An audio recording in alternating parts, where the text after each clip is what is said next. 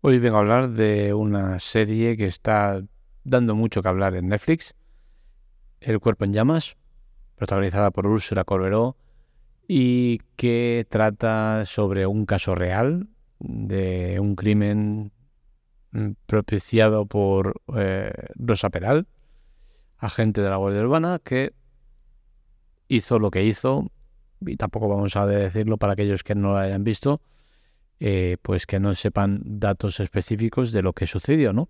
Pero fue un crimen muy sonado y seguramente toca analizar más que la serie todo lo que hay en torno a ese caso en concreto.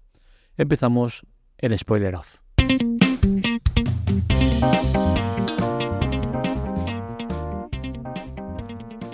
Como suele pasar en, el mundo de los true crime, eh, siempre si nos fijamos, suele tener como ingrediente principal o eh, predominante que es una mujer el que lleva eh, las riendas de, la historia, ¿no? Sí es cierto que Dahmer pues, fue otro de los grandes true crimes que hemos visto en, eh, pantalla, que viene de otra historia real también, evidentemente, pero no sé por qué siempre el tema de la figura femenina, asesina, Em, promiscua, todo este tipo de cosas vende mucho, ¿no? Si no, eh, analizar el tema. Al final estamos, y lo pongo por ejemplo en el tema de Candy, ante una eh, mujer que asesina a, machetazos a, a otra persona. Bueno, es un caso como miles que pueden llegar a ver. Es triste decirlo, pero es así. Pero ¿por qué el caso de Candy fue tan interesante y fue tan eh, popular? Pues seguramente porque Candy era una mujer y pasó lo que pasó. Ahora pasa con Rosa Peral. Y al final, eh, si nos tenemos que basar solo en la sentencia del juez, es que tanto Rosa Peral como Albert fueron los asesinos de eh, esta persona que, ya no está. sin embargo, de Albert poco o nada se sabe. Y de Rosa Peral, pues podríamos decir que ahora mismo es una de las personas más famosas de España. ¿Por qué pasan este tipo de cosas? Bien, yo la primera cosa que quiero analizar y que realmente me fastidia mucho es el tema de que se haya hecho una serie basada en hechos reales existiendo menores involucradas. Quiero decir, cuando Rosa Peral asesina a su pareja, eh, sus hijas eran muy pequeñas. Ahora han pasado, creo que son 6 o 7 años. Y estamos hablando de que esas niñas tienen 11 y 13 años respectivamente. Es decir, son menores de edad. Desde el momento que hay menores de edad de por medio, no debería permitirse que sucedieran este tipo de cosas. Porque ahora se está volviendo a revelar la mierda de un caso que, bueno, pues que parecía que ya estaba un poco calmado, y esas niñas pequeñas van a tener que sufrir en el colegio otra vez eh, preguntas, eh, burlas, eh, ataques y todo tipo de cosas por parte de sus compañeros, amigos, desconocidos, de quien sea, ¿no? Y al final yo creo que eso no es justo, porque de igual manera que se está protegiendo al menor de una manera asquerosa, y, me, y, lo pongo en el caso de esos menores que violan, asesinan o, pegan palizas y no les pasa nada o les pasa muy poco porque son menores, y hay que defenderlos, que es que son menores. Pues joder, para las hijas de Rosa Peral no ha habido eh, ningún tipo de protección. No puedo eh, pasar por alto ese tema. Para mí debería ser obligatorio por ley que cualquier caso que se quiera contar, que yo entiendo que dé morbo y que se quiera contar, pero oye, lo cuentas una vez ha pasado eh, un ciclo en el cual las personas involucradas sean de parte del asesino, del asesinado, de cualquiera involucrada, que no se toque hasta que sean mayores de edad. Por otro lado, me apasionan los true crime, pero los veo desde un punto de vista eh, neutral, viendo lo que me explican, pero luego pues informándome si es necesario o eh, cogiendo con pinzas lo que me está contando. ¿Por qué? Porque en casos como este, donde se explica eh, la historia de Rosa Peral con su pareja, eh, con su ex marido, con sus rolletes, con su no sé qué. Se está contando también la historia de Pedro, la persona que falleció.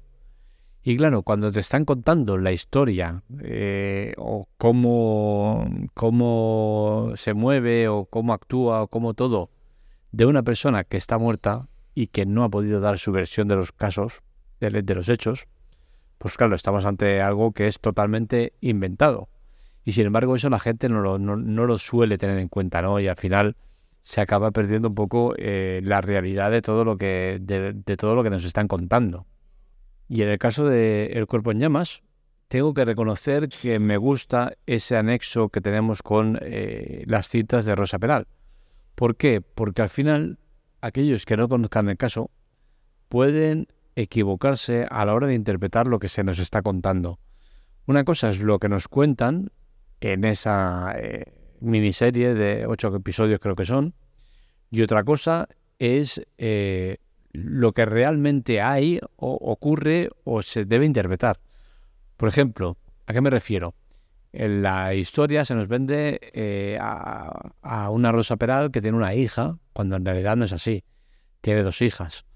Eh, la edad de la hija eh, en el tiempo en el que sale, pues no se corresponde a, la a la real.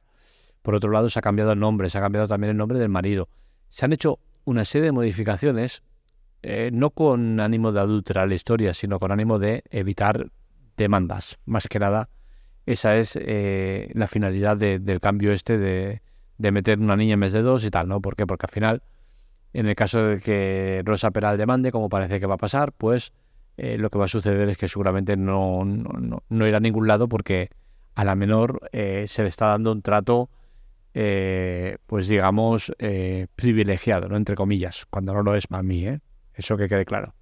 Una de las cosas que más me fascina de los True Crime es que normalmente me dejan con sabor de querer saber más o me dejan con la sensación de, que me han contado todo lo que necesitaba saber y que no necesito ver nada más. Sin embargo, con el tema del cuerpo en llamas, no me ha dejado esa sensación.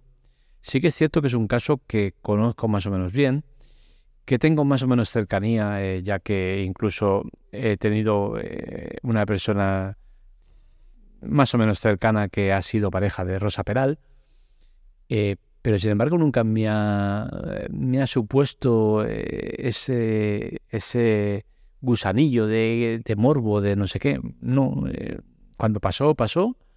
Y dijimos, hostia, la, rosa tiene que se ha cargado a tal.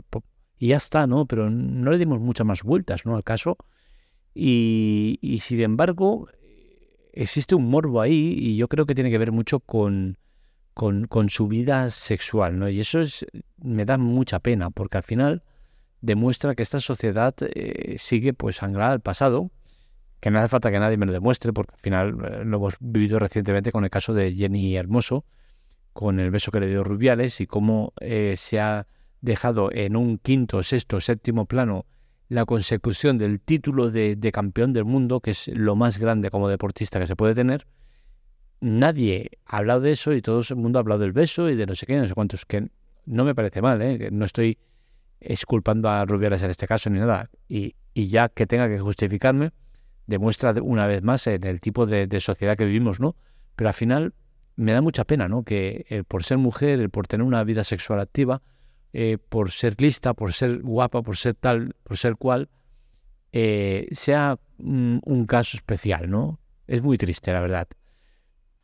Y al final la conclusión que saco de El Cuerpo en Llamas es que es una serie que está bien hecha, que me gusta cómo, cómo la enfocan, cómo nos explican eh, lo que nos explican, pero al final es una serie que está totalmente eh, dirigida, eh, predispuesta a, que, a explicarnos un tipo de, visión de la historia que se aleja un poco de, la realidad.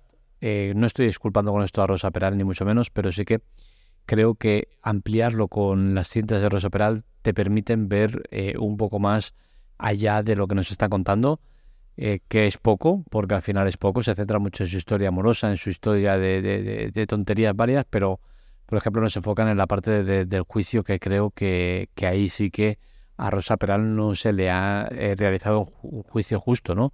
Desde el momento que con cada uno de los testigos todo va enfocado al tema sexual, desde el momento que se permite, que eso es alucinante como se ha llegado a permitir el que la pareja de su exmarido, con la cual se va fatal, al parecer la niña le dice que vio a su madre con sangre. Esto en la, en la serie nos lo dicen, ¿no? Pero esto en ningún momento ha quedado claro si es real o si es una ficción de, de, la, eh, de, la, pareja de su ex marido con el que se va fatal. Eh, pero al final eh, se apunta como uno de los puntos clave para encarcelar a, Rosa Peral, ¿no? Y es que se describe como el fallecido baja de manera extraña las escaleras. El juez en ese momento paró a, la pareja de su ex marido diciendo que eso no se podía permitir porque eh, había eh, una menor eh, que era la que lo había explicado y de igual manera que se había excluido a la menor por ser menor y que no se podía permitir eso, pues tampoco se podía permitir que alguien en su nombre pues explicara lo que había sucedido, ¿no? Pero sin embargo, claro, al, al jurado popular que había, ya le quedó esa imagen de cómo bajaba eh, esa persona, pues en plan robótica, porque estaba drogada, en teoría, ¿no? Em, claro, esta parte es la que a mí me parece muy cuestionable, porque desde el momento que pasa eso, yo creo que el juicio ya debería quedar nulo eh, o se debería eh, empezar de nuevo, ¿no? Es, que no hay otra, es que no, no se puede permitir, porque al final estás condicionando el, resultado de un juicio con algo que ya se te queda. Dices, sí, vale, eh, lo que ha pasado aquí ahora no, no, se puede tomar en cuenta. Perfecto, pero es que esa gente ya, ya la estás condicionando, ¿no? Con lo que le has dicho, porque ya eh, se están haciendo una imagen de lo que ha podido pasar. Y sin embargo, pues eh, hay, hay, muchas cosas ahí que, no se hicieron bien. Y, sí que si bien creo que tanto Rosa Peral como Albert son culpables del asesinato de, Pedro. Eh, no sé ni siquiera si ha sido él, ella o los dos, o, un trozo cada uno, lo que sea, me es igual. Al final, yo creo que los dos sí que deben pagar eh, la pena máxima que se pueda, porque lo que hicieron y cómo lo hicieron, pues al final todo va eh, condicionado a que a intentar que se sepa lo menos posible de todo lo que ha pasado, ¿no? Y que al final para el juicio se haya tenido que utilizar otro tipo de, estrategia para encarcelarlos. Es un, es un caso realmente curioso, interesante y, que yo entiendo que genera interés, ¿no? Pero no entiendo que genere interés por la parte sexual de ella, que es por lo que se, se, se genera interés. Así que bueno, otra serie de Netflix, polémica, tengo que decir que no la he visto en Netflix. Esto lo quería matizar y no lo he hecho. Podría hacerlo, ¿eh? podría verla en Netflix ya que tengo acceso a, la plataforma, pero no lo he hecho y lo he hecho por métodos alternativos por la sencilla razón de que me negaba a darle eh, mi punto o mi tanto por ciento de audiencia a Netflix con una serie que yo creo que no se debería de haber hecho como he dicho en un principio. Es una serie que para mí no se debería de haber hecho. Insisto, siempre que haya una menor involucrada en un caso, hasta que esa menor no sea mayor de edad y pueda defenderse por sí sola, de cara a la justicia, pues ir más lejos, no se debe permitir hacer este tipo de cosas, y menos en un tiempo tan corto, ¿no? Porque es que esto es un caso que ha sucedido en el 2017 y estamos a 2023 y ya se está haciendo la serie.